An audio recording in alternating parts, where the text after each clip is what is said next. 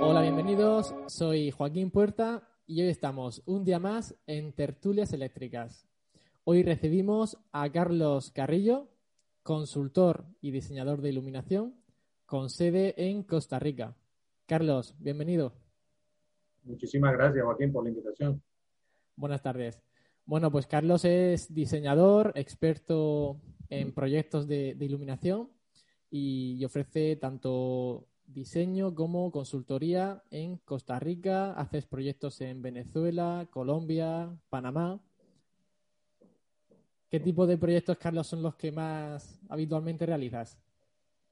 Eh, comúnmente, bueno, ahorita por toda esta nueva realidad, eh, los temas básicos eh, o proyectos básicos que se están dando son los temas de naves industriales, todo lo que es el tema de almacenaje.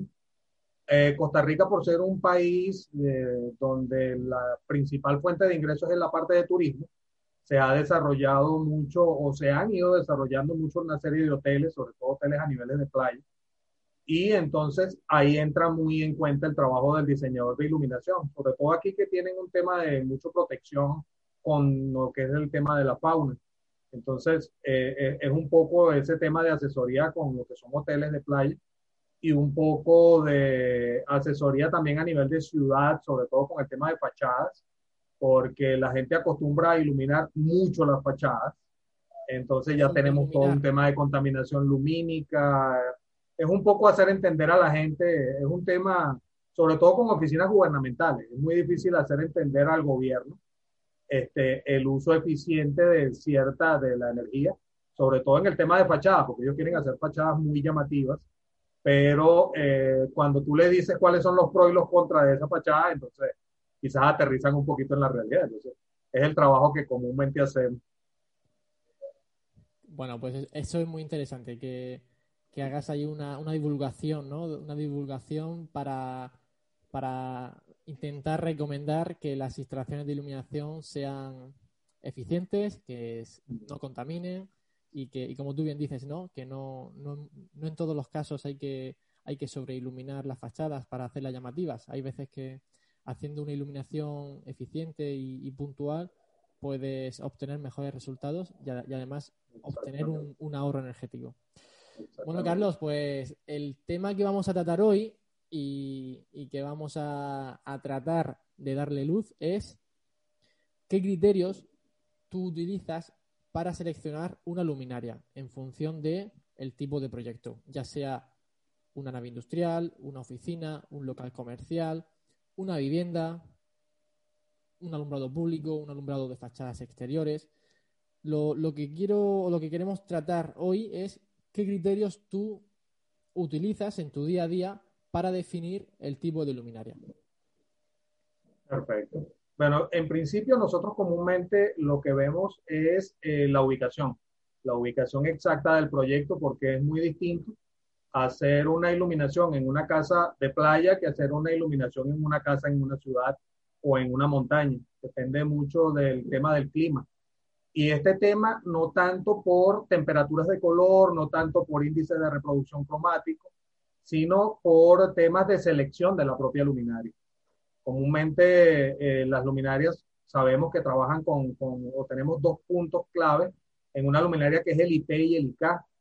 En el tema del IP es muy importante cuando vas a utilizarlo, ya sea a nivel interior o vayas a utilizarlo a nivel exterior. Y el tema del IK tiene que ver mucho con el tema de impactos y de golpes, la parte antivandálica, ese tipo de cosas. Sobre todo eso se utiliza en temas que tienen que ver con, con proyectos de Estado, más que proyectos residenciales o de hoteles. En hoteles más por vandalismo que por otra cosa.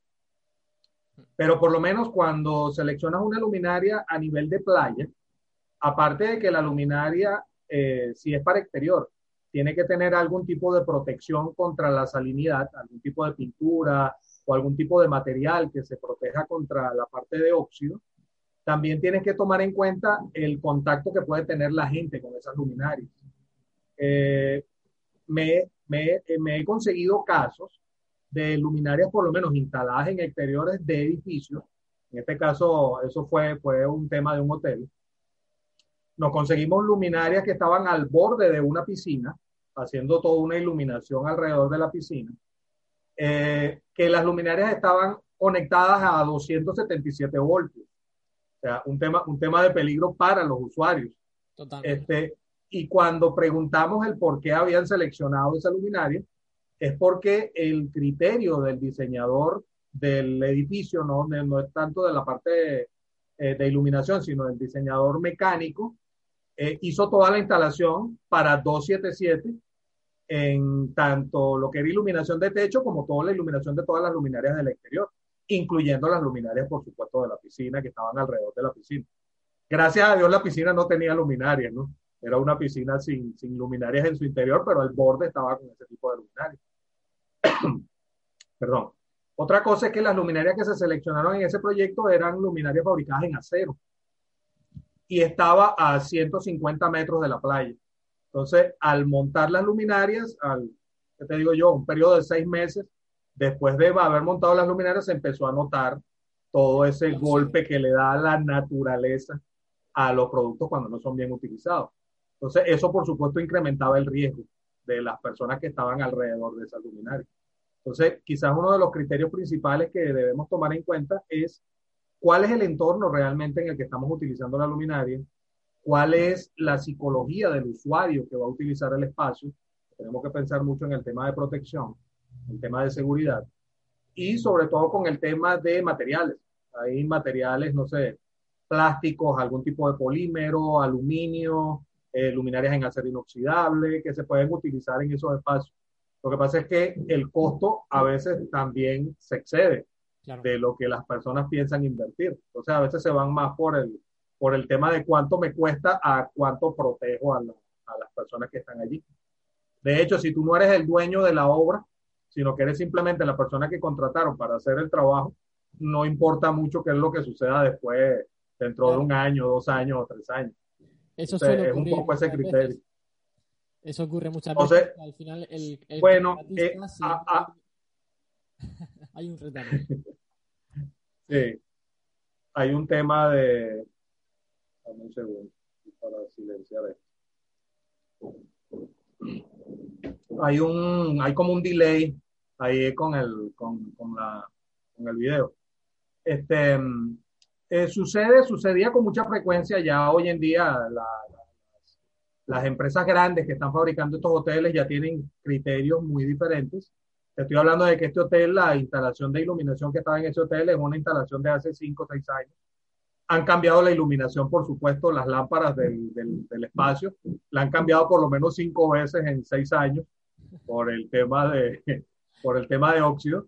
Entonces, ya hoy en día, bueno, nosotros le, le, dimos el, nuestro criterio con relación a eso y están esperando para cambiar el tema de luminarias a una luminaria que sí resista el ambiente y se adapte, por a, la seguridad de las personas que están allí. Hoy en día es muy raro ver estos casos, pero sí sucede con hoteles antiguos, sobre todo con hoteles que están ubicados en sitios de playa. Incluso cuando, cuando seleccionan luminarias para instalarlas dentro de apartamentos en una ciudad, hay que estar muy pendiente también del entorno de esa luminaria. Muchas veces hay aires acondicionados que son muy comunes en estas áreas. Ese aire acondicionado puede generar daños también en la luminaria. Entonces, es, es un tema de ver exactamente el entorno y poder seleccionar cuál es la luminaria correcta. Sí, una pregunta, Carlos. Cuando dices que el aire acondicionado puede generar daños, es, te refieres a que cuando hace los arranques, digamos que por picos de tensión o por o por ruido en la red pueda interferir en los equipos electrónicos de, las luminarias, ¿no? Cuando hablo del 277, ¿estás diciendo? Por ejemplo. Que cuando, cuando has comentado que los, que los equipos de climatización interfieren en las luminarias, te refieres a que cuando los, estos equipos causan daño en los, aparatos electrónicos. Te refieres a eso, ¿verdad? Eh, en parte sí, en parte sí, pero básicamente porque recuerda que los aires acondicionados dentro de espacios cerrados, en, si, el aire acondicionado no está bien regulado, te crea humedad.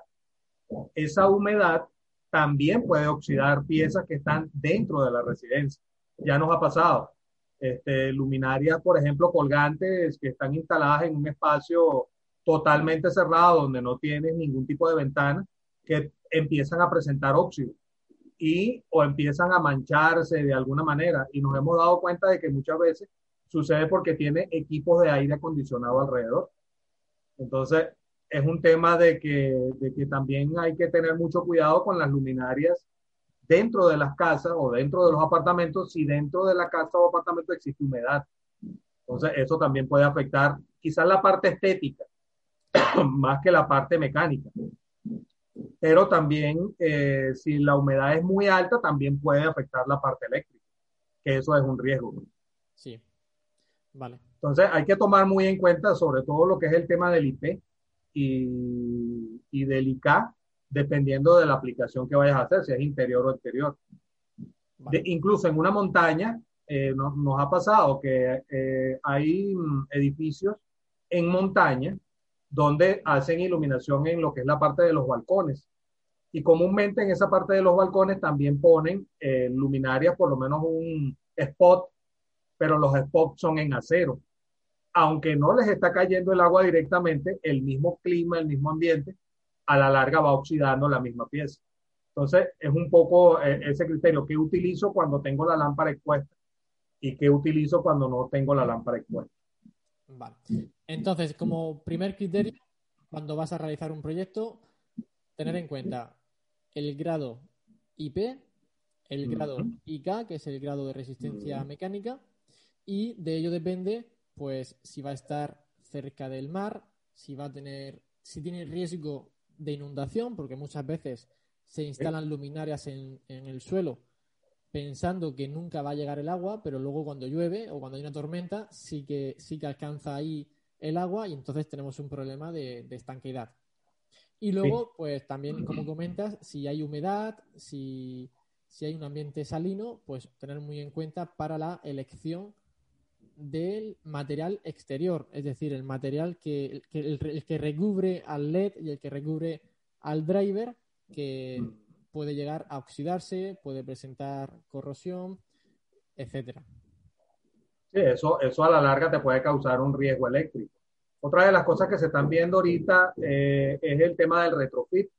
Yo comúnmente, por lo menos hemos visto luminarias que utilizan algún bombillo tipo GU10 algún bombillo con base E26, E27, empotradas de piso, en donde utilizabas antes un bombillo incandescente, utilizabas un bombillo halógeno, y la gente lo que hace simplemente es, bueno, quito ese bombillo de halógeno y pongo dentro un bombillo de LED. Muchas veces, el colocar dentro un bombillo de LED no es la solución, porque uno de los principales enemigos del LED, que lo tenemos, que lo tenemos claro, uno es la temperatura y el otro es la variación en los picos de corriente. Afecta a todo lo que es la parte electrónica.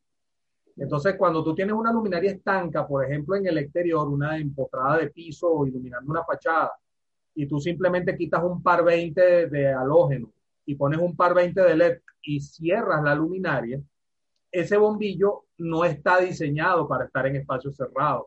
Entonces, el mismo calor que genera la luminaria, el mismo calor que genera el bombillo, daña el LED. Entonces, muchas veces la gente dice, no, el LED no sirve o el bombillo que compré era un LED de mala calidad. Y realmente tú puedes poner un bombillo clase alemana o puedes poner un bombillo clase china y es posible que los dos te duren exactamente lo mismo. Porque es un tema de cómo utilizaste la, la aplicación o cómo hiciste la aplicación. Igual pasa en iluminación interior. En iluminación interior es más complicado conseguir una luminaria totalmente sellada a menos que sea un baño, bajo una ducha, que tenga vapor, ese tipo de cosas. Pero eh, cuando haces comúnmente retrofit y el bombillo dura poco, no es por la mala calidad del bombillo, sino por una mala utilización del bombillo. Correcto. O de la lámpara en este caso. Es súper importante aprender que no todas las luminarias son aptas para cualquier aplicación, que suele pasar muchas veces en los proyectos por intentar homogeneizar o por intentar utilizar una única referencia, utilizan el mismo modelo para una oficina, para un salón, para un aseo, para la ducha o, por ejemplo, en una cocina. Y, luego vienen problemas, pues lo que tú comentas, problemas de humedad, problemas de, de corrosión, etcétera. Sí, las luminarias están diseñadas para ser utilizadas en espacios específicos y dependiendo del espacio es que debe seleccionar la luminaria, no poner la misma luminaria en todos los espacios. De hecho, hoy en día una de las tendencias que se está dando es que las luminarias ahora son casi invisibles. O sea, la idea es, en la, en la parte de diseño, es utilizar luminarias que simplemente no veas la fuente de luz, sino que simplemente veas la luz. Y eso se está haciendo mucho por un tema, por un tema de diseño, un tema, un tema de mantener la arquitectura más limpia. Pero entonces también cuando tú utilizas una luminaria en espacios cerrados, cuando estás haciendo una iluminación indirecta, también tienes que ver eh, qué puede afectar esa iluminación indirecta, qué tipo de polvo puedes estar recibiendo en esa zona, estás recibiendo algún tipo de humedad, cómo está el driver instalado. Son cosas que tienes que ver exactamente en el momento en que estás diseñando. O sea, es la parte de criterio técnico que tienes que darle a la persona o a tu cliente cuando estás atendiendo a tu cliente. Exacto, sí. Sí, es cierto que a, día de hoy hay una tendencia muy clara a tratar de hacer proyectos de iluminación donde las luminarias no se vean, donde la fuente de luz no se vea, que eso es bueno, es positivo porque generamos luz indirecta, evitamos deslumbramientos y evitamos también tener los techos llenos de instalaciones, de, elementos. Y a mí yo soy partidario de este tipo de, de, usos, pero como tú comentas, muy importante que se tenga en cuenta el polvo, que luego se pueda mantener, que se pueda acceder a este tipo de luminarias para en un momento dado limpiarlas, cambiarle un equipo electrónico y, eso, esos conceptos junto al de la estanqueidad, al del grado de IK, la humedad, el calor, son muy importantes tenerlo. Sí. Sí, sobre todo recordando que el 90%, 95% de la iluminación hoy en día se realiza por medio del LED. La miniaturización que está teniendo el LED hoy en día permite hacer cosas increíbles. O sea, tú simplemente puedes iluminar una mesa de conferencia con dos punticos en el techo de dos centímetros. O sea, es increíble lo que se puede hacer ahorita con el, con el tema del LED. Y el, el tema de las iluminaciones indirectas, comúnmente eh, una de las aplicaciones principales es la cinta de LED. Entonces hay que tener mucho cuidado con la cinta que se escoge para el sitio que se escoge y cuáles son los drivers que estás utilizando. Muchas veces los, los drivers son simplemente para encender y apagar una luz, pero tú puedes también meter todo el tema de sistema de iluminación de cintas de LED en cualquier sistema de control. Puedes utilizar un DMX, puedes utilizar un sistema DALI, puedes utilizar no sé, una plataforma como KNX, un protocolo como KNX para relacionar todos los, los equipos. Entonces, aparte del tema de seleccionar la propia luminaria, también está el detalle de seleccionar muy bien lo que son los equipos. Hay personas que por lo menos se les daña una luminaria de LED, que comúnmente lo que se daña en las luminarias de LED son los drivers, porque comúnmente la cinta de LED te dice, bueno, tiene una vida útil de 100.000 horas, pero el driver a lo mejor tiene que cambiarlo tres veces antes de que empiece a sufrir la cinta de LED.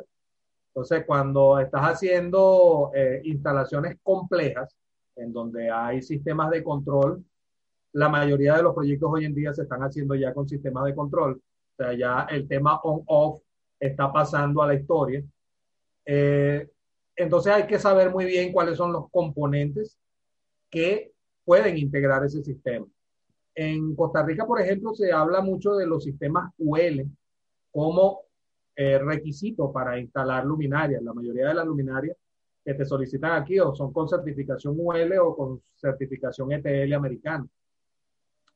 Y en el tema de las cintas LED y de los drivers, comúnmente tú puedes conseguir drivers que te dicen que son drivers UL o conseguir cintas que te dicen que son cintas UL pero te dicen UL en el centro, pero te dicen C y te dicen US eh, al final. Te dicen C, ULS.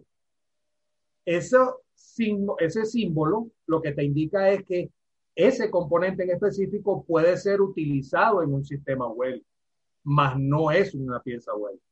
¿Ok? Entonces, es un poco, digo, no, mira, que el driver tiene que ser UL. Le digo, ya va, es que un driver UL no existe. Existe un componente que sirve para utilizarse en un sistema UL, pero no existe un driver UL. No existe una cinta LED UL. Sirve para utilizar, como te digo, para complementar un sistema UL. Un sistema UL es un sistema de seguridad completo. Una luminaria UL para, para carreteras, por lo menos, o para alumbrado público, ahí sí aplica, porque tienes tanto el driver, tienes el LED, tienes todos los componentes dentro de una carcasa y todos trabajan en conjunto y todos son un sistema web. Claro, el conjunto de componentes. Exactamente. Entonces aquí se nos ha presentado muchas veces, no, pero es que el driver tiene que ser UL. digo, ya va. Tiene que ser para ser usado en un sistema UL, no específicamente UL. Correcto. Sí, eso hay muchas veces que, que con las certificaciones y con con los certificados hay siempre muchas veces desconocimiento, ¿no? Y te pide... Y hay que tener mucho cuidado también con el tema de las certificaciones, de dónde vienen, porque nos hemos conseguido productos que son, en, en, entre comillas, certificados UL, y cuando les pides el código de certificación, entonces no te dan ninguno. Entonces, realmente lo que tienen es un sello puesto como que son certificados, pero realmente no lo son. Hay que tener mucho cuidado, sobre todo cuando son proyectos cuando son proyectos grandes en donde tu participación eh, te da mucha responsabilidad ante terceras personas, como son las compañías electromecánicas. Nosotros trabajamos mucho con las compañías eléctricas. Entonces, la responsabilidad que asume una compañía eléctrica al entregar un proyecto es la misma responsabilidad que debemos asumir nosotros. Sobre todo con el tema de seguridad para las personas. Sí, súper importante. Por ejemplo, el caso que tú has dicho de utilizar una luminaria empotrable de suelo cerca de una piscina a 277 voltios. Son, son detalles que, que nunca deberían de hacerse y, y, si se han hecho probablemente sea por falta de conocimiento, falta de Exactamente. Falta era la luminaria, o era la luminaria más económica que, que, tenías en el mercado en ese momento, o era la solución que tenías a mano. O sea, se ve que no hubo un criterio un criterio técnico detrás de la selección. Ya hoy en día está así. Entonces, lo que se está haciendo es agarrar esa línea de 277, colocar un transformador en esa línea y salir de ese transformador hacia allá en 12 voltios, 24 voltios. Es lo que está planteado hacerse. Todavía hoy en día sigue estando en 277, pero está planteada la posibilidad de colocar las cajas y mantener las luminarias similares a las que están ahí, pero ya en, bajo voltaje. Sí, ya en un voltaje reducido. Que para el que nos esté escuchando y, no tenga muy claro de lo que estamos hablando, la tensión de, alimentación, 277 voltios, eh, afecta negativamente al, cuerpo humano. Directamente eh, puede ser un desastre.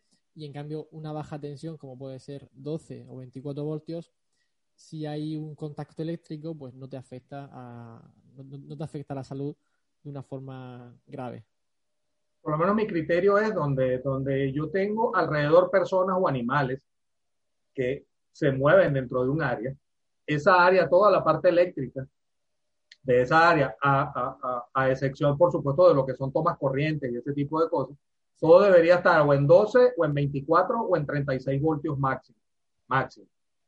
Este, ese es un criterio que nosotros aplicamos en todos los proyectos. Cuando yo trabajo hacia el exterior, si tengo una terraza donde tengo personas, tengo una piscina donde tengo personas, tengo un jardín donde van a estar algunas pullas de jardín o algo, tratar de trabajar todo siempre en bajo voltaje.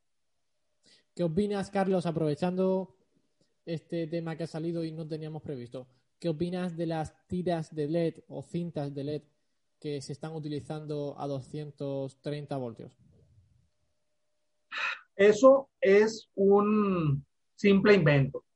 Tú recuerdas, yo no sé si tú recuerdas el, cuando salieron los bombillos de, los primeros bombillos de LED que salieron, eh, salieron para ser utilizado el halógeno de 12 voltios. ¿Recuerdas el halógeno de 12? Eh, el halógeno normal que trabajaba en 12 voltios y salió un bombillo halógeno en 120 voltios, que era un bombillo bitín exactamente igual este, pero era para hacer un retrofit. Entonces yo simplemente quitaba un halógeno de 12 voltios y ponía un halógeno en 120 y no necesitaba transformador. Entonces, ese tipo de inventos son de los que ha salido también la cinta. La cinta que dicen que trabaja en 110 o que trabaja en 220, realmente no trabaja en 110 o 220. Porque cuando tú ves la cinta, la cinta tiene un conector al principio de la cinta. Ese conector que está al principio de la cinta es simplemente un transformador. Entonces, ese transformador lleva la corriente de 110 a 1224 o de 220 a 1224 voltios.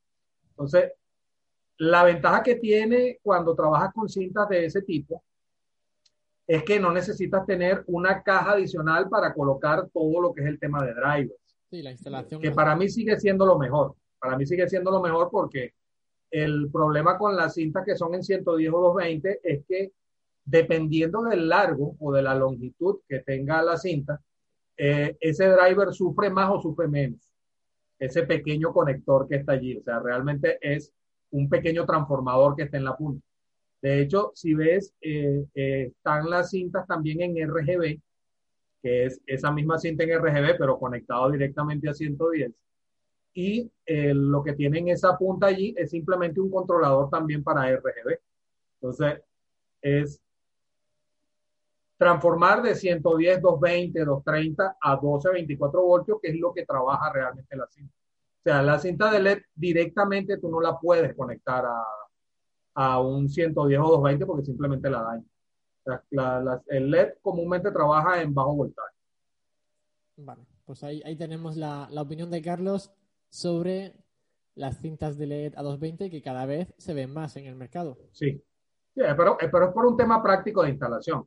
Porque yo puedo agarrar esa cinta, picar un pedacito, le pongo un conector, lo conecto y ya tengo la cinta. O sea, no tengo que estar agregando drivers, no tengo que estar agregando conectores. No, desde luego. Es súper que, práctico. Que práctica es. Que luego puede haber otro tipo de problemáticas, sí, pero práctica y fácil de, instalar, sí, sí es. Depende mucho también del, del, componente de la propia cinta LED o del material del que esté hecho porque eh, comúnmente cuando instalas cintas LED en la parte exterior, el tema de la, del ultravioleta daña cualquier tipo de plástico o de polímero. Entonces depende también del polímero con el que esté hecho. Hay cintas LED de ese tipo de muy alta calidad en el mercado, que la utilizan sobre todo para iluminación de fachadas, que la están utilizando mucho, pues las instalaciones se hacen muchísimo más sencillas. Y puedes utilizar líneas muy largas, que cosa que no te pasa con la cinta de LED normal. O sea, puedes utilizar eh, espacios de 100 metros, de 50 metros, de 75 metros en, un en una sola tira cosa que con las cintas de LED se te complica porque tienes que estar uniendo pequeños pedazos de 5 metros y, conectando algunas cosas. Pero depende mucho del proyecto, o sea, es aplicable, pero lo que es sí entender que realmente esa cinta no es que la cinta sea en 220. La cinta realmente trabaja en bajo voltaje, pero tiene ese conector al principio que simplemente es un transformador. De hecho, no puedes utilizar la cinta si no tienes ese conector sea, tratas de conectar una cinta de esas directo y olvídate de la cinta. bueno. Por lo menos las que conozco. No sé si, si habrá en el mercado algún tipo de, de, cintas nuevas que ya trabajen directamente en 110 la propia cinta. Sí, bueno, e, este tema puede generar algún tipo de debate, pero creo que puede ser bueno. Luego en los comentarios que quien, tenga otra opinión que, que, nos la deje y así seguimos aprendiendo.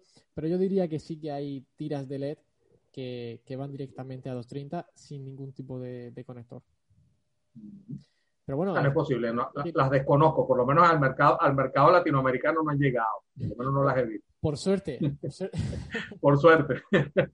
Porque ha traído, ha, traído complicaciones. Pues. O sea, el, hecho, el hecho de, de, paso de utilizar ese tipo de cinta es que eh, mientras el tiraje sea más largo, tienes un problema mucho más largo. ¿no?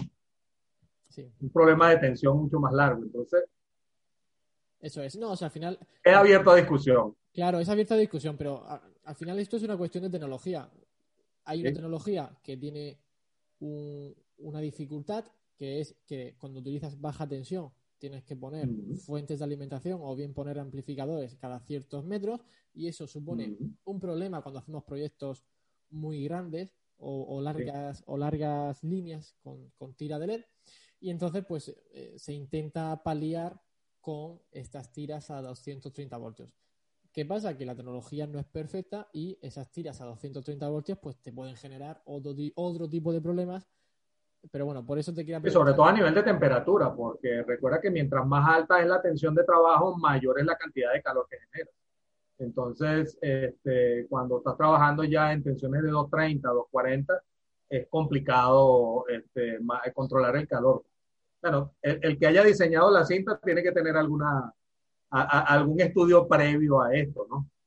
Para poderlas comercializar, por supuesto. Bueno, también es cierto, y ya por, por dejar este tema un poco atrás, hay muchos modelos de tiras a 230 voltios, no todos son iguales y, bueno, pues según parece, hay algunos modelos que, que, funcionan bien o que no te generan ningún tipo de problemática. Yo, Ahora te pregunto, de, esa, de esas marcas, de esas marcas, hay marcas de productos conocidos o sea, que, sea, que sean marcas de productos reconocidos a nivel mundial en, iluminación. Sí, no, por eso te decía. las hay. Quería saber tu, tu, opinión, porque yo a día de hoy no he tenido ninguna mala experiencia, pero sí que me genera dudas. Entonces, quería saber un poco tu opinión y bueno, pues seguro que, que, al próximo invitado que pase por aquí por el canal le preguntaré, oye, ¿y qué opinas tú de, de las tiras a 230 voltios. Pero bueno. Sí, sí, te, digo que lo voy a investigar, porque te digo, es, un producto que en este mercado no se conoce. no ha llegado, por lo menos en el mercado de iluminación aquí no se ha visto. Se ve la cinta de LED que trabaja en 110 voltios con su conector, simplemente con eso. Vale, pues además seguro que que tenemos a, alguna persona que nos está escuchando y que se anima a dejar su comentario, a dejar su opinión y seguro que gracias a él podemos aprender todos. La idea, la idea de esto es ir aprendiendo. Acuérdate que yo tengo mucho tiempo en el mercado, pero eh, la tecnología cambia diariamente y nosotros lo que tenemos que hacer es adaptarnos a eso. Exactamente. Y no, podemos pretender saberlo todo porque... Ah, no, no, para nada. Al día siguiente la tecnología va a evolucionar y si no te lo miras pues vas a quedarte un poco desactualizado. Entonces... Y esto es todo un tema de tendencia, todo un tema de tendencia. Este, cuando empiezan a aparecer este tipo de productos en el mercado es porque hubo una necesidad dentro del mercado. Quizá esa necesidad nosotros no la hemos visto todavía o no nos ha pasado, pero está cubriendo una necesidad del mercado, porque si no simplemente no estuviera allí. Claro, eso es. Pero oye, ya veremos. ¿Funciona o no funciona? Bueno, a criterio de cada quien. ya veremos a ver cómo evoluciona y a ver qué sucede con, esto. Pero oye, estaremos atentos y, aparte... Ya lo investigaré. Yo creo que, este, esta entrevista algún comentario va a generar sobre... Entonces, bueno, Carlos, si te parece, vamos a, a dejar ese tema a un lado. Hemos comentado que estábamos hablando de qué criterios tú utilizas para seleccionar una luminaria. Has hablado del IK, que es el grado de resistencia mecánica. Has hablado del IP, que es el grado de resistencia al, agua y al polvo. Eh, hemos hablado también de, los problemas que pueden tener las luminarias si están en ambientes corrosivos, como puede ser cerca del mar o con una gran humedad. ¿Qué más criterios tú tienes en cuenta cuando vas a, definir una luminaria en un proyecto? Eh, aparte de esos dos criterios, bueno, tienes que respetar mucho, nosotros nos reunimos mucho con lo que es la parte de arquitectura y eh, la parte de arquitectura con ellos desarrollamos lo que es el concepto. Eh, a partir de este concepto, entonces seleccionamos eh, lo que sería la temperatura de color, que es importante dentro de cualquier proyecto y depende de cualquier proyecto, depende de cada proyecto y de la ubicación. Y un poco también de lo que es el índice de reproducción cromático o, lo que es el CRI. No en todas partes aplica el tema del CRI porque por lo menos a nivel residencial quizás no es tan importante el tema del CRI como a nivel de comercio, por ejemplo.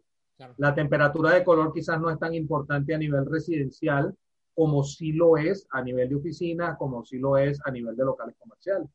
Entonces, eh, depende mucho de los criterios. Comúnmente cuando haces iluminación eh, residencial, el tema de lo que es el índice de reproducción cromática y la temperatura depende mucho de la psicología del usuario. Acuérdate que eh, la gente muchas veces prefiere la luz blanca en todas partes. Entonces, ese criterio de tener luz blanca en todas partes, quizás en, oficinas o en hoteles o en locales comerciales no aplica. Entonces, es, un poco ver eh, la necesidad y quizás la psicología con la que se hace el proyecto. Entonces, cuando nosotros diseñamos junto con la parte de arquitectura, que nos toca conceptualizar junto con la parte de arquitectura, comúnmente esos son temas importantes que se toman aparte del IP y del ICA, lo que es el tema de temperatura de color y lo que es el tema de índice de reproducción cromática. De hecho, hay empresas que todavía siguen utilizando luminarias de halogenuros metálicos, luminarias de descarga en, en halogenuros, por el famoso índice de reproducción del 100%. De hecho, hay tiendas en donde el color es súper importante y el color tiene que ser exactamente el color. Cuando la gente entra en esa tienda y sale con el producto, lo que ve dentro de la tienda tiene que ser exactamente lo mismo que ve afuera. Claro. Entonces, donde, donde están esos criterios, comúnmente todavía siguen utilizando lámparas de halogenuros metálicos, aunque ya tenemos eh, productos de LED que ya tienen alcances del 95% de IRC. Algunos hablan de que ya alcanzaron un IRC de 100, un IRC de 99.99. Yo me quedo con los criterios de 95% todavía. Toda luminaria que tenga un índice de reproducción cromático por encima de los 80, 85, 90 de índice de reproducción cromático es bueno para ser utilizado, a menos que tengas una exigencia específica por un tema de color, que ahí ya tú juegas con, mira, mantengo eh, la temperatura de color con el LED o juego con algún tipo de bombillo de los que tengo alrededor en el mercado, a los metálicos, algún tipo, algún otro tipo de producto. Pero tiene mucho que ver con eso. La verdad que es muy importante en, en proyectos de interior, como tú comentas, sobre todo en locales comerciales, tener en cuenta el índice de reproducción cromática, que para el que no sepa lo que es, es la, capacidad que tiene la luminaria de reproducir correctamente los colores. Y es muy importante que este parámetro sea alto, sea lo más cercano a 100, para que cuando una luminaria enfoca un objeto, como puede ser un mueble, un plato de comida, una prenda de ropa, etcétera, que reproduzca correctamente el color que tiene ese objeto. Y eso depende fundamentalmente del índice de reproducción cromática. Y muchas veces cuando, cuando hablamos esto con, con profesionales, con arquitectos o con personas que a lo mejor están un poco fuera de la iluminación, te dicen, ¿y yo cómo puedo mm, exigir eso? Bueno, pues simplemente cuando vas a, a seleccionar una luminaria, exigir que el CRI sea superior, pues como tú comentas, a 90, 95. Es cierto que hay algunos fabricantes que ya dicen que tienen un CRI 98. Oye, pues siempre y cuando esté por encima del CRI 90 o 95, esa luminaria te va a reproducir correctamente los colores. Sí, sí, es, un tema de percepción. De hecho, la mayor aplicación o la aplicación más importante se da a nivel de alimentos, por lo menos cuando tienes exhibiciones de alimentos, llámese pescado, llámese carnes, mientras el índice de reproducción cromático sea más alto, mayor vas a ver el detalle de la carne o, más fresco vas a ver los productos. Igual, eh, anteriormente, el tema del uso de fluorescentes en, locales de ventas de ropa, por ejemplo, la gente entraba a comprarse una camisa, no sé, vino tinto, y resulta que cuando salías a la calle la camisa no era vino tinto, sino que era, no sé, era un color diferente o, comprabas algo naranja y resulta que cuando salía era amarillo. O cosas así totalmente locas, ¿no? Y eh, realmente eso pasaba porque el índice de reproducción cromático de los fluorescentes, estábamos hablando de un índice por debajo de 70. Eso es. Que era la, quizás la aplicación más grande que tenías era tener fluorescentes en la mayoría de las tiendas. Igual que la iluminación en las tiendas, anteriormente también se hacía muy general. O sea, tú hacías toda una iluminación completa para una tienda. Hoy en día ya vemos que ese enfoque ha cambiado. Si yo estoy por lo menos exhibiendo ropa de hombres, comúnmente la temperatura de color que utilizo en esos espacios es una temperatura que va de los 4.000 a los 5.000 grados Kelvin, porque comúnmente los colores que están allí son colores fríos camisas en color azul, camisas en colores de ese tipo. Ahora, si me voy hacia el lado femenino, entonces utilizo más una temperatura que vaya de 4000 hacia abajo, hacia los, buscando más los colores rojos para destacar quizás eh, prendas de color rosado, prendas de color eh, fucsia, algún tipo de color eh, de luz cálida. más cálido. Entonces ya nosotros estamos viendo ya esos enfoques. De hecho, si tú ves los automercados hoy en día, Los automercados hoy en día tienen toda una iluminación quizás en 4.000, 5.000K en todo lo que es el área de pasillos, en todo lo que es el área de filas donde están los alimentos, pero al final te consigues una panadería. Y esa panadería ya la iluminación es en luz cálida.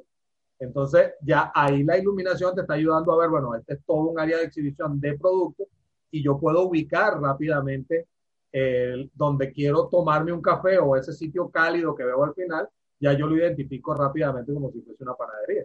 O la zona de bodega. Jugar con estos colores, jugar con los colores en el espacio ayuda mucho al, al usuario a moverse dentro del espacio. Ya de hecho hay, hay iluminación o hay sensores que te permiten ver hacia dónde se mueven las personas dentro de un espacio comercial y en base a eso el dueño del local puede definir qué exhibo de ese lado. O sea, si yo veo que todos los clientes pasan primero por el lado derecho o se estancan en el lado izquierdo del local, bueno, entonces esos son mis puntos focales en donde puedo colocar los productos. O por qué la gente se está quedando en ese espacio, qué estoy exhibiendo allí. Entonces, toda esa información hoy en día la podemos obtener este, gracias a sensores que están muy relacionados con el tema de iluminación, porque ya hay lámparas que tienen este tipo de sensor. Exactamente. De hecho, el Li-Fi está trabajando ya hacia, hacia esa línea. Sí, yo, yo creo que el futuro de la iluminación, aparte de que vayamos desarrollando el LED, que cada vez sea más eficiente, que, que, tenga un menor coste, que tenga un mejor índice de reproducción cromática, yo creo que el futuro va por poder controlar todos los sistemas de iluminación y que estos sistemas de control te den información adicional sobre cómo puede ser el flujo de personas, el tiempo que ha estado una persona trabajando en una oficina, diferentes parámetros que te pueden servir a ti para ser más eficiente o para mejorar en tu negocio. Sí, sí. De hecho, bueno, para eso se está utilizando mucho el tema de iluminación hoy en día para poder también colocar este tipo de sensores y, poder hacer ese control de, la, de, masa, pues, saber hacia dónde se dirigen las personas. Igual cuando utilizas, por lo menos anteriormente, tú veías la iluminación de las vitrinas de esos exhibidores en las tiendas, tú veías que eh, la iluminación era una iluminación muy general, muy focalizada, iluminaban todo dentro de, las, dentro de las vitrinas. Hoy en día eso ha cambiado muchísimo, entonces tú puedes conseguir eh, vitrinas en donde solamente tienes una cartera puesta en una vitrina, toda una vitrina oscura y simplemente la, la luz iluminando ese artículo en específico. Se han visto también tendencias a tener eh, exhibidos dos, tres productos en una vitrina, pero la parte de atrás de la vitrina completamente con eh, pantallas con videos que van corriendo. Entonces, este, la iluminación está enfocada a darle esa principal característica o, prioridad a la pantalla, olvidándose incluso de los productos que están alrededor. Entonces es un poco la manera de atraer ahora la atención de las personas. cuando tú sabes utilizar bien la luz, tú puedes dirigir a la gente. O sea, yo puedo lograr que alguien vaya hacia un espacio, se aleje de un espacio o permanezca allí dependiendo del tipo de luz que utilice. Lo vemos mucho en los centros de comida rápida. Comúnmente en un centro de comida rápida tú ves que los puestos donde estás sentado comúnmente son sitios que no son muy cómodos. Tienes una música que es a un volumen bastante alto y tienes mucha iluminación. Entonces, eso lo que hace es que te crea estrés. Entonces, cuando son centros de comida rápida, lo utilizan para que la gente entre, coma y se vaya. Y se vaya o sea, no quiero que permanezcas allí. Entonces, cuando quiero lograr lo contrario, lo que hago es que el mobiliario lo pongo más cómodo, y en vez de utilizar esa luz blanca, blanca, me voy a una luz neutra, me voy a una luz cálida y pongo un tipo de música de fondo muy tranquilo. Entonces ahí lo que hago es invitar a la gente a que permanezca en el espacio. Hay una marca de comida rápida conocida que tiene su café y tiene su centro de comida rápida y cuando tú entras en esos dos espacios, lo notas, lo, notas claramente. O sea, aquí permanece y aquí necesito que comas y te vayas.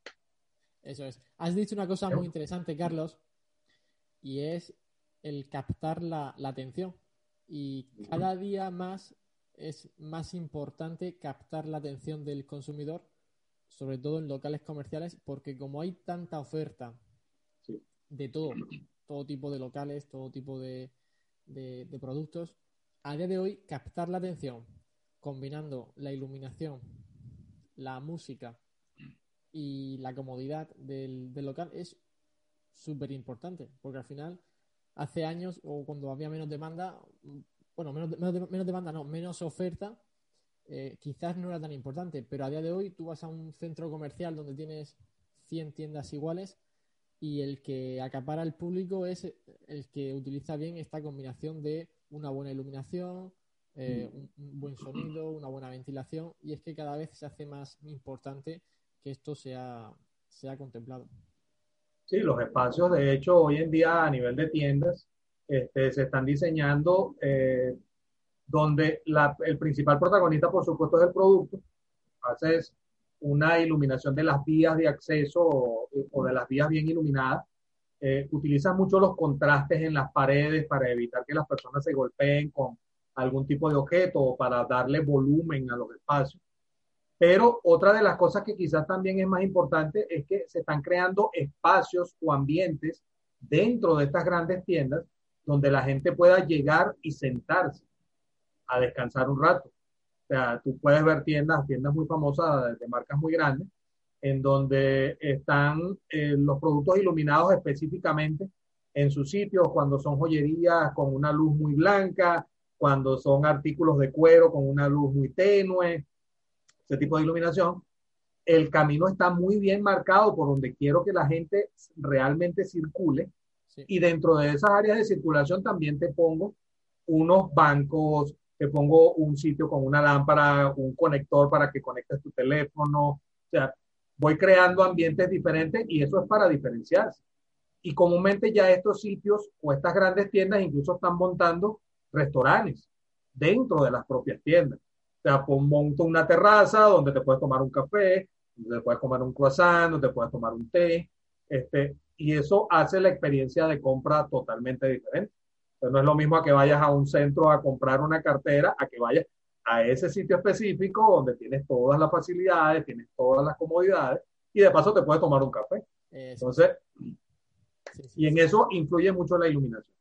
De hecho, la iluminación, el uso de iluminación indirecta en estos espacios, ese, de lo que hablamos del minimalismo al principio, de que las luminarias estén totalmente escondidas, de que no existan ya luminarias tan visibles, eh, iluminar lo que son los planos verticales, darle volumen a, ciertos espacios, está haciendo la práctica hoy en día más que iluminar de manera general. Sí, de manera Nos estamos viendo más hacia, hacia una tendencia europea que hacia una tendencia americana que era iluminar todo parejo. En cambio, la tendencia, por lo menos de ustedes en Europa, es, es darle ese enfoque a cada cosa y crear ambientes diferentes. Sí, Eso ya se está viendo mucho ya hacia este lado. Yo, soy partidario de la iluminación puntual, iluminar el objeto que quieres darle protagonismo y no tener... No necesariamente más es mejor. No. Es lo que, una de las cosas que se están hablando mucho en iluminación hoy en día es que no necesariamente tener más luz significa que es mejor. O sea, no hay que tener más luz, sino tener más calidad de luz. O sea, que se vea que existe un diseño, que existe un concepto. Por lo menos que detrás de eso hay un concepto. Totalmente de acuerdo, Carlos. Bueno, Carlos, eh, estamos ya alargando la entrevista, entonces ahora te voy a pedir, hemos visto cuatro conceptos súper importantes ya te, voy a pedir que hagas brevemente un resumen de cuáles serían otros conceptos muy importantes que tú tendrías en cuenta a la hora de seleccionar una. Hoy en día existe la, eh, la idea de eh, volver nuevamente a ver el tema del cielo. El tema de la contaminación lumínica eh, es, un tema que, está muy de boga hoy en día. El tema de em, las zonas costeras, el tema de la protección de la fauna, entonces, eh, dentro de los conceptos que nosotros tenemos, aparte de toda la parte conceptual dentro de un edificio, cuando hablamos de la parte exterior, cuando hablamos de iluminación vial, cuando hablamos de iluminación de parques, hoy en día nosotros consideramos mucho, mucho, mucho el tema de la contaminación y el tema de la afectación al tema de la fauna. Entonces, cuando trabajamos con muchos proyectos de playa, tratamos de hacer la iluminación más de dentro de los edificios hacia afuera y cuando estamos hablando de que tenemos que hacer una iluminación exterior, que esta iluminación exterior sea más hacia piso que hacia cielo. Entonces, eh, en, en, el tema mucho de iluminación exterior, comúnmente la gente utiliza lo que son esas pullas de jardín o los spots empotrados de piso para darle iluminación a un árbol, para destacar algún tipo de árbol. Entonces, nosotros estamos cambiando un poco ese concepto y evitar utilizar cualquier tipo de luz que vaya hacia arriba. Vamos a tratar de utilizar más una luz enfocada hacia el piso, eh, temperaturas de color, por supuesto, que afecten en menor grado al tema de la naturaleza. Utilizar menos la luz blanca o ese tono de, tonos azules eh, en, en, ciertas áreas, sobre todo en, en, áreas donde hay mucha fauna, y sobre todo el tema de las fachadas de los edificios. Entonces, eh, tratar de utilizar la menor cantidad de iluminación en los edificios, destacando siempre los volúmenes. ¿Ok? Entonces, es un poco de conceptualizar. Aparte de tener todo el tema de eh, seguridad dentro del proyecto, del IP, del IK, índices de reproducción, todo lo demás, eh, también considerar eh, la seguridad, por supuesto, de las personas que van a utilizar esos espacios, tomar muy en cuenta el tema de la contaminación, o sea, mientras menos podamos contaminar, más el mundo lo va a agradecer. De hecho, todas las eh, enfermedades que hoy en día aparecen se atribuyen mucho a eso, porque cada vez que desaparece una especie, esa especie que era portadora de ciertos virus, de ciertas bacterias, esos virus y esas bacterias no desaparecen, desaparece la especie, pero los virus y las bacterias van a tender a migrar a otro ser o, en este caso, hacia el ser humano. Por eso es que estamos viendo hoy en día quizás el nacimiento de enfermedades muy raras o el resurgimiento de enfermedades que antes estaban casi desaparecidas. Pero es porque mientras mayor afectemos la naturaleza, mientras mayor vayan desapareciendo, mientras más especies vayan desapareciendo, este tipo de virus de los que ellos son portadores se van a acercar más a nosotros. Entonces, es quizás pensar un poquito, un poquito en ese, en ese tema, más por salud y por cuidar a los animales y, la naturaleza que por iluminar más. Entonces, iluminemos bien. Exactamente. Que no para intentar llamar la atención, iluminar más no es la solución.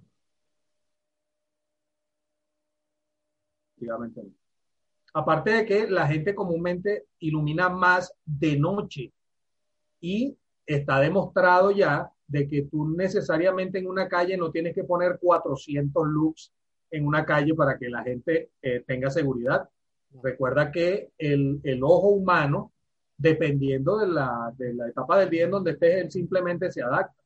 Entonces, tener un espacio iluminado con 20 lux, con 30 lux, este, cuando tu cuerpo ya se ha adaptado a esa iluminación, cuando, cuando le das la oportunidad de que se adapte, porque también si tienes un entorno de 600 lux alrededor, 300, 400 lux de iluminación, mucha iluminación en el entorno, la luz, o sea, tus ojos nunca se van a adaptar a una iluminación menor. Entonces, eh, ya se habla de iluminar incluso con 5 lux eh, un espacio para caminar, es más que suficiente porque es tres o cuatro veces la cantidad de luz que te da la luz de la luna totalmente llena. Entonces, es un tema de, por ejemplo, no siempre más iluminación es mejor. Entonces, se pueden jugar con niveles de iluminación más bajos, se pueden lograr ambientes mucho más bonitos, se puede ayudar más a la naturaleza, se puede ahorrar muchísima más energía, simplemente cambiando el criterio de que necesito tener mucha luz para sentirme seguro. realmente no es así.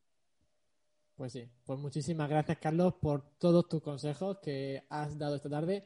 Yo, por ejemplo, creo que hay otros, otros conceptos que, no nos da tiempo a comentar hoy, pero que comentaremos en futuras entrevistas, como puede ser, por ejemplo, el efecto flicker que genera un driver, ya que a día de hoy se siguen viendo muchísimas instalaciones con unos efectos, efectos flicker. La discoteca.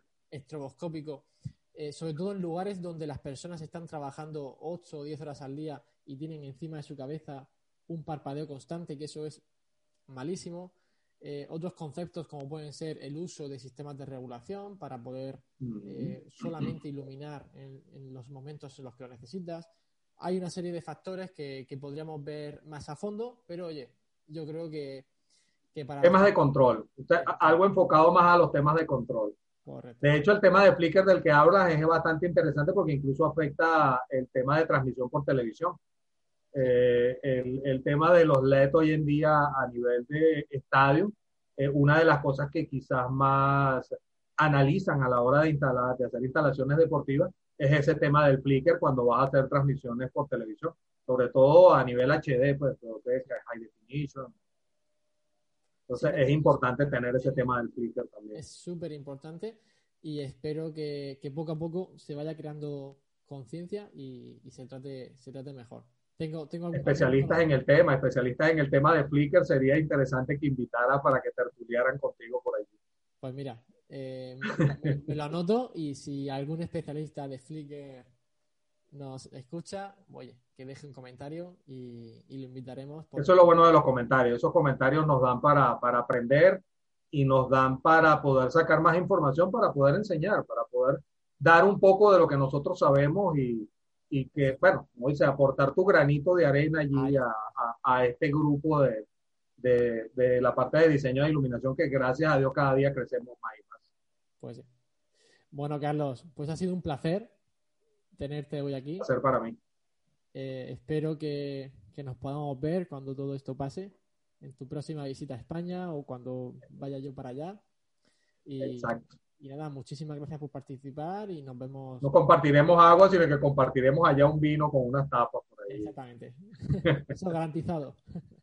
garantizado, garantizado. Bueno, Carlos, un placer. Gracias, hermano.